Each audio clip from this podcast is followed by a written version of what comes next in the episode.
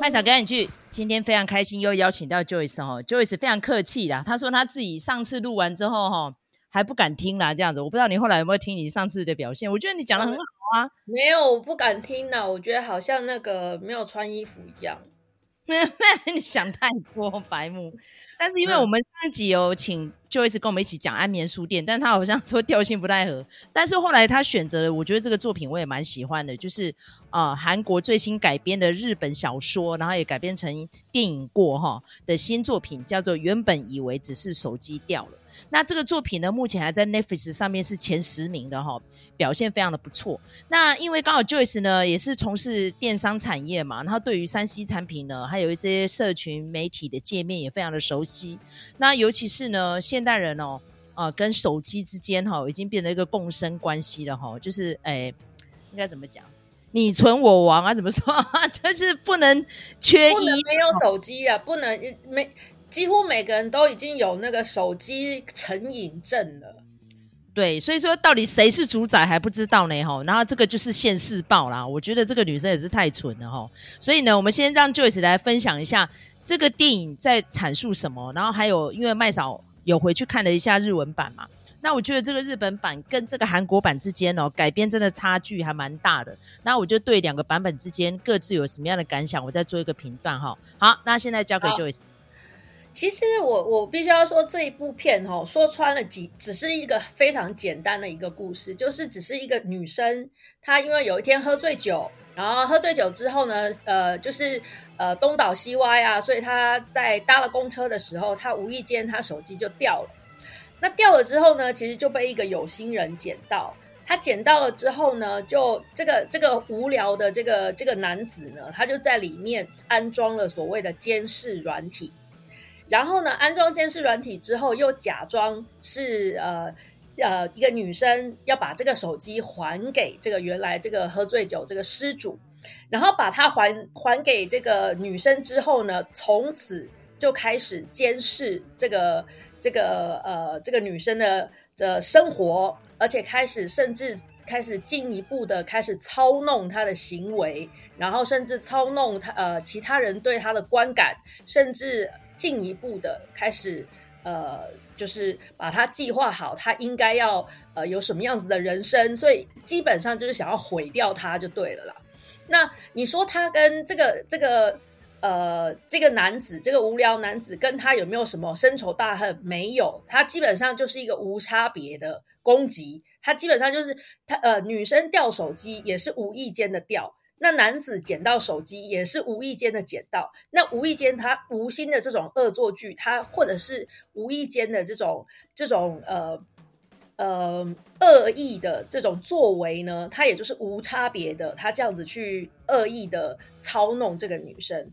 那我觉得在本片之中，之所以会让人家非常的毛骨悚然哦，不是这个男生这个这个呃韩国这个演员他到底演的多么的 creepy，我觉得不是这样，是因为其实因为我们现代人就像刚刚麦嫂讲的，因为我们每个人都有手机，而且现代人真的是每一个人都极度高度的依赖手机，每天每个人上上那个捷运其实就可以看到，几乎每个人都在低头看手机。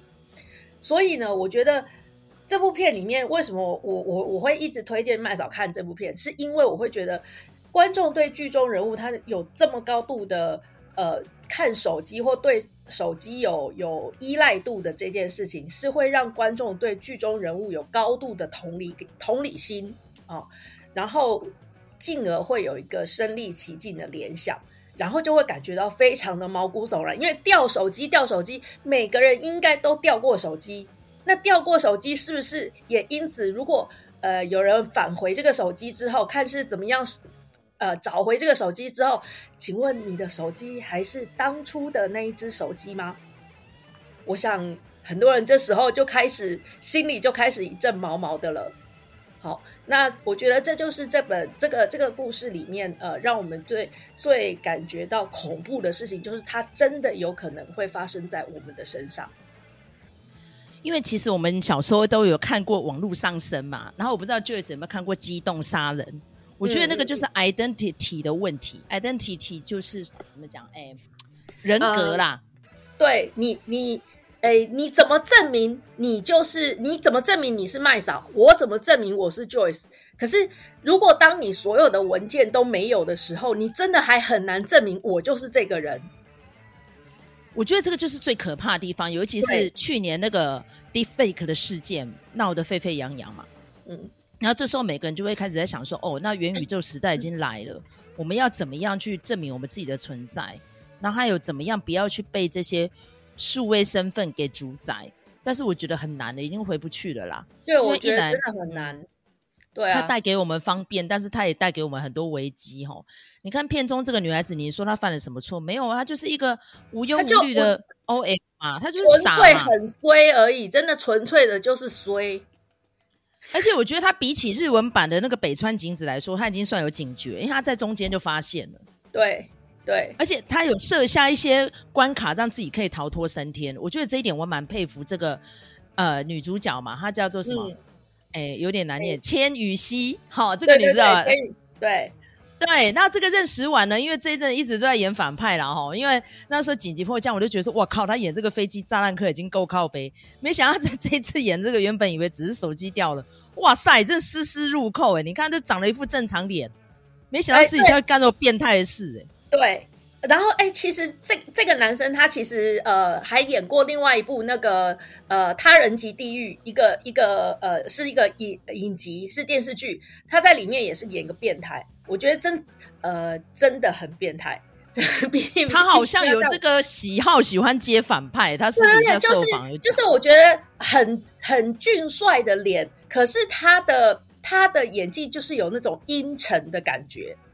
就是让人家觉得哦，呃，这个这个名字要叫什么？任呃任时完呐、啊，对，任时完。其实我觉得虽然俊帅斯文，然后但是他就是他的演技让人家有一种这种很阴森，然后很很 creepy 的那种感觉。然后他说他是故意的，他说我知道我这副长相看样子很正常，但私底下我做什么变态事，你们可能都猜想不到。对，对，就很像，而且听说他小时候是那种学霸，所以就很符合那种。呃，变态的设定有没有？就是学霸，然后大家模范生，然后私底下可能是一个变态，就是听就很像那种很多很多的小说里面都的人物设定就是这样。对，他可能有有些犯自闭症的相关什么症状什么的，所以他的情感缺失啊。那韩国呢，这一阵子非常喜欢探讨这方面的剧作。那刚好呃，麦嫂在跟。Joyce 在谈这个影集之前呢，我才刚追完一个叫《命定之人》的韩国连续剧，然后也是在 Netflix 上面很受欢迎，也是一个非常俊帅的年轻人，然后借由交友软体，然后钓女生出来杀。Oh. 所以我觉得这种事情真的会一直发生呢、欸。Oh. 那我真的要讲，现在我真的发现到，现在大家呃交友的管道，因为实在是我觉得从从尤其是从疫情之后三年多来三四年以来，大家。大家的交友模式也实在改变了非常非常的多。现在还不用交友软体的人已经变成少数了，你知道吗？所以很多人都是从交友软体上面开始认识新的朋友，而且甚至是呃比较新的呃世代，已经是交友软体为正常的交友管道。所以我会我会觉得说，如果从变成是呃像刚刚麦嫂讲的，把从呃，就从交友软体上面调人出来杀这件事情，也变成有可能会发生，真正有可能会发生在正常人的身上。所以我才觉得这就是一个危机，每个人都要警觉。你看诈骗猖獗，然后骗不只是骗钱、骗感情，甚至骗身份，然后骗走你的命、欸。哎，嗯，这不能等闲视之、欸。哎。所以我在想说，哦，你看，那像这些科技带给你便利之余，你有没有想到背后的道德风险？像这几天我跟我弟才在讨论，因为我弟也是个工程师嘛，他说那个 Chat GPT 啊，超方便，我要备课啊，准备什么简报啊，哇，我只要一张嘴，他全部帮我做好了。对啊，所以就你就会觉得说，哎，到底，哎，我要要是如果今天今天真的这样的话，我到底跟我对话，这是真的麦嫂，还是是一个机器人？其实我不知道、欸，哎。还是麦嫂跟跟现在跟麦嫂对话，到底是一个机器人，还是真的 Joyce？其实他也不知道。对呀、啊，尤其是他可以模拟你的声纹，啊、然后就讲出一整段跟你很像的话，对啊、完全听不出来是 AI 耶。对啊，是啊，所以我觉得，呃，我觉得在这我们现在这个时代，就是大家这些 AI 啊，或是技术科技这么进步的时候，尤其是呃疫情后后疫情时代，然后大家也避免人跟人的接触，然后也也呃也已经变成少少量的跟人跟人之间的接触的时候，我觉得大家真的应该去思想思考这一件事情，就是呃人跟人之间如果不能。面对面的接触的时候，你到底还要怎么样才能够维系成你是你真的是一个人的本质是什么？我觉得现在一些作品哈，不只是从思想、言行，甚至于连外表都可以用 AI 的方式来做揣摩。像前阵很红那个惊悚片叫《挚友梅根》嘛，哈，嗯，那那个《挚友梅根》里面也是说，哦，那如果父母没有空陪伴小孩，那就是做一个机器人出来，然后他有 AI 人工智慧，他来陪小孩就好。嗯，就 overprotective 就变成一个杀人机器这样子。那我觉得其实这故事也没有多新啦，那个很早以前就有了这样。黑镜里面就有啊，对啊，魔鬼终结者啊，对，都是啊。但是你要去想说，这个世代呢，势必只能够一直哦、呃、往这个比较极端的方向去发展，已经回不到过去那种我们不用手机的时代，哪有可能？你根本这样无法生活啊。可是你要去想说，那如果今天这个工具。好，他为你所用，但是你怎么样才不会被他利用？我觉得这就是一个很可怕的，算是现世警钟啊。对，我觉得人应该去思考，就是我们到底还有什么样子的价值是机器永远没有办法取代的？对，比如说像，嗯。对，像我跟 Joyce 还有几个朋友经常会约吃饭嘛，那至少你人来，我不管你来的时候是什么样的太阳，但是我我们可以看到你的眼睛接触到你的皮肤，甚至于还听到你的一些言行啊什么的，我们会感觉到温暖。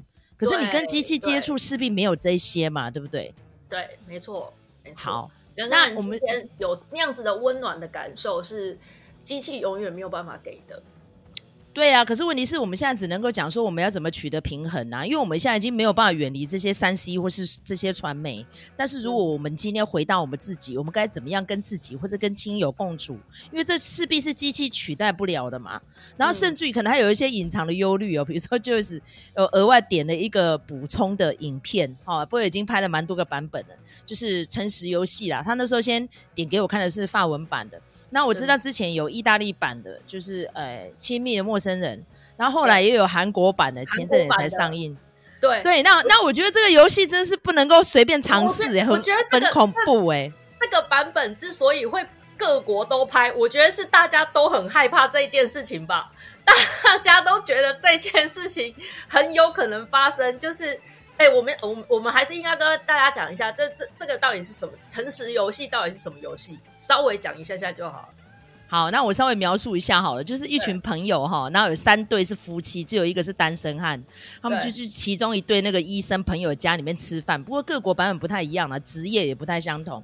但是然后突然呢，都是都是三对夫妻加一个单身，所以总之一定是夫妻就对了。对，然后那个他们其中有几个呢，就是从小到大是好朋友这样子，然后他们各自带配偶来，就变成一个团队。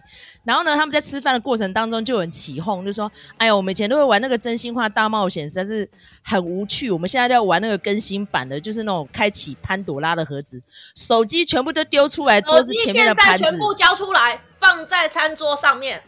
谁这时候哈，谁先有简讯，还是谁有电话，谁马上就现在就接。”或是马如果有简讯，现在马上打开来看。然后后来呢？这个剧情发展，然后就就剧情开始急转直下。对，就是我觉得说，虽然没有见血，没有人死，但是基本上比杀人还恐怖。哦、没错。然后我就没没有一段婚姻撑得过那那那一场那一场局呀、啊，没有一段婚姻撑得过那 一局。那根本就是大逃杀的 呃晚餐版，对对，真的，我觉得为什么各国都都拍这这一部戏？我觉得应该真的是我我想呃，这每一个人看到这一部片的时候，心里都是一惊呐、啊，或者是好几惊，真的没有一段婚姻可以经得过这那一那一那一餐饭的。我觉得很厉害，就是不但是考验演员的表现，甚至于呢，我们观影人，你如果一旦入戏的话，哈，你跟你旁边那个跟你一起看电影的人，可能回去就会大吵一番。对，哎，对对，回去可能就说，那你手机借我看一下。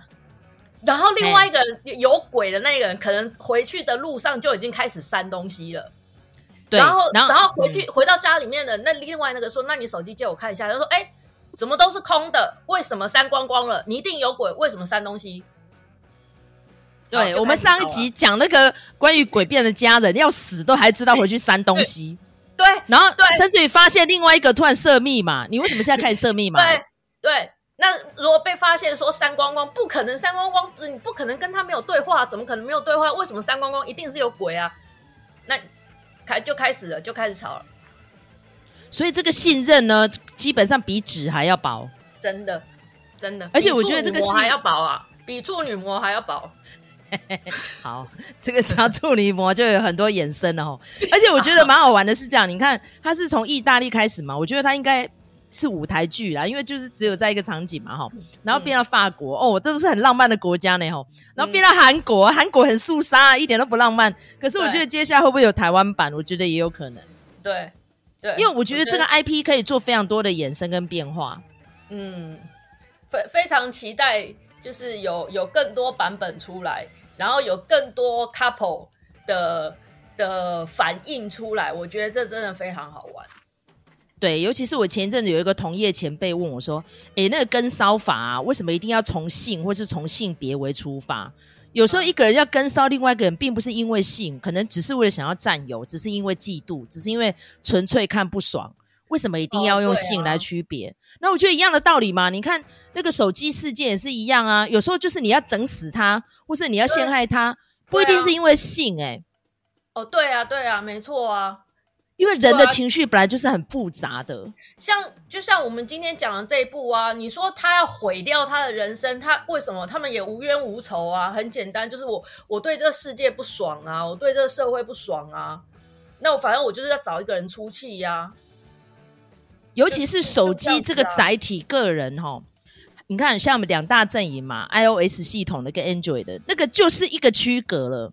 嗯，那我觉得这个区隔下来的话，我觉得就只会让人跟人之间更分崩离析而已。如果没有基本的信任跟互爱的话，真的完全根本都不用谈了。你看，我看的那是法文版的，他们最北宋都全部都好当做没发生过。刚刚那两个多小时，我们就当做梦一场啊。那有解决问题吗？没有嘛？对啊，对啊，没有啊。哎呦，那是那是你说什么法文版的，对不对？欸、你是看法文版的，对，那那是法国人。你想想看，如果是台湾人或韩国人，哦，那那回去不得了了，应该各自订饭店了，不要回家了啦。对啊，法国人还可以想说啊，没关系啊，那过去的事情或怎么样。法国人、意大利人生性浪漫，人家还可以笑一笑就算了。我觉得亚洲人没办法了。那尤其就是来讲一句话说，这时候就需要律师来维权。我说维个屁，闭嘴最快。回家路上，呃，没有。其实我觉得当场就已经开始找律师了。我觉得这点真的蛮恐怖的。我就跟他说，最大职业伤害一个精神科，一个就是律师，真的是很大的精神伤害。你要去想说，我们处理的并不是表面的事，哎。所以啊，所以我知道了。以后佩蒂，你再去找，你再去考一个精神精神科的执照，那这样你就是律师 兼精神科医师。没有那个这。除非我人格分裂才会同时兼任这，没有办法兼任啦。而且我觉得很多事情是这样子。第一点，你去打开那个盒子，你就关不回去了。你看，举例好了，中间很多人都说你要这样作弊，我不玩了啊。为什么就不终止它？不行啊，先终止的人就是有鬼啊！不能，终止啊，这就是人性的变态。所以我在我在处理很多事情的时候，终止啊。对，我在处理很多 case 的时候，很多我都也不说破。第一说破，可能他们就不会请我了。第二说破之后，有可能就很多潘朵拉盒子，或者是说你讲蝴蝶效应也好，会一连串的跑出来。这就，就是前阵我们看、啊、我们看一个诈骗事件嘛，那是中国的一个案子，然后说什么叫做什么什么奥奥差基金呐、啊，嘿，就最后就是吸金一场，哦，欧里的那个，对他讲了什么？我现在不骗你，以后也有人要骗你呀、啊。对。你看就是这样，就是要高铁吗？所以我觉得这是很恐怖的一件事情。所以如果你今天好有人提议这个东西了，那 consequences 没有人去讲破，每个人就是傻傻的玩下去。那以后哪几个家庭要破裂，或是哪几段友情要结束，没有人知道哎、欸。所以，所以我其我觉得应该是这样讲啊。其实我没有要鼓励大家对伴侣或者是对谁要绝对的诚实。我觉得绝对的诚实或绝对的信任这件事情，其实是违反人性的。的对对，对，但是大家不要要放聪明一点，不不要开的。不要开的盒子，不要开的玩笑，拜托就不要去碰。不要手那么贱，不要嘴那么贱，然后想原想要去开这种玩笑，或者是玩别人，最后被玩的会是自己。对，这就是刚刚 Joyce 讲的。我觉得我非常相信那种无形之中的报应，或者是说气场的流动。对，这这现世报就是这么快啊！你你现在觉得你睁一只眼闭一只眼，大家别说破，哎，天知道哪一天马上就在你面前就现身呢？对对对，那真的是不要开玩笑。所以我觉得手机这个东西哦，因为科技来自人性嘛，那我希望大家真的不要把人性忘掉，好不好？你是人，你有七情六欲的，你也有怜悯心的。有时候真的看到看不下去的事情的时候，你稍微介入一下都好。像举例好了。我经常跟我朋友讲，我说光是在十字路口要过马路前不要划手机这件事情，很多人都做不到。那尤其台湾那个十字路口等于地狱门口，所以我不知道已经救了多少小孩了，你知道吗？真的，真的，我还有看过那计程车司机给我边开车边划手机嘞。对，他如果要导航，我就认了，至少他可以用语音系统，不是他在盯着荧幕看看股票啦，哈，然后可能还在交友软体啦，跟在跟人家 line 啦，就是这样子。对。有我遇过，那我觉得就科技变得没有人性，我觉得这个事情就是很悲哀，因为大家图方便，可能都没有想到那个风险，所以我才觉得说，那今天借由这样子的影片，让我们知道说，哦，我们现代人啊，活在这个世界啊，当然会有非常多的便利，但是也有非常多的风险，真请大家互相提醒，不要太白目啦。像举例好了嘛，社群网站这个事情，已经有无数的纪录片告诉我们，小心你的个资啊，你的喜好都是被啊、客户拿来包装卖钱呐、啊。当然我知道这个管道是就会是很好用的一个管道，对对对，对。但是你要去享受这个包装卖钱这件事情，如果我们今天是 good intention，那没什么问题嘛。但如果今天有哦，就是你不要连命都丢了。对，就是你不要连基本的隐私都要出卖。有时候人家根本已经提醒过你，像之前 Kardashian 为什么他那么蠢，蠢到法国被偷被抢，就是因为他一直在打卡嘛。啊，一堆智障网友就是会去鼓吹这样的事情，然后就让那些网红为了赚流量，然后就什么界限全部都不用顾了，什么的法令也全部都丢一边去了，该怎样就怎样。我觉得这种恣意妄为的事情，吼，真的就是会现世报，哪一天就是 bite in the ass。就是咬屁股，嗯、咬咬屁股，对对呀、啊，因为刚好我们在录音之前，我就看到说高铁有一个什么健身网红，那边脱裤子露丁字裤坐椅子上，都恶到爆。我想说这事情应该在高铁局他去抓他，就直接冲上。这应该要抓起来啊！这要抓起来，太恶心了。这个哎、欸，我觉得那公然猥亵到一种无法接受。但是我觉得什么人都有，我的真的是为了要博眼球，什么样无底线下下流的事情都会干啊。所以，真的，大家要提醒彼此啦，甚至于自己提高警觉，这件事情也要做好。好，OK。那今天呢，非常简短的时间，邀请 Joyce 来再度上我们的节目哦。你真的表现非常的好，只要你有上我们的节目，我们就觉得我们谈起来超级有火花的哈。好，好，那如果喜欢我们频道的话，欢迎你点赞、订阅或是加分享。感谢 Joyce，我们下次再见喽，拜拜。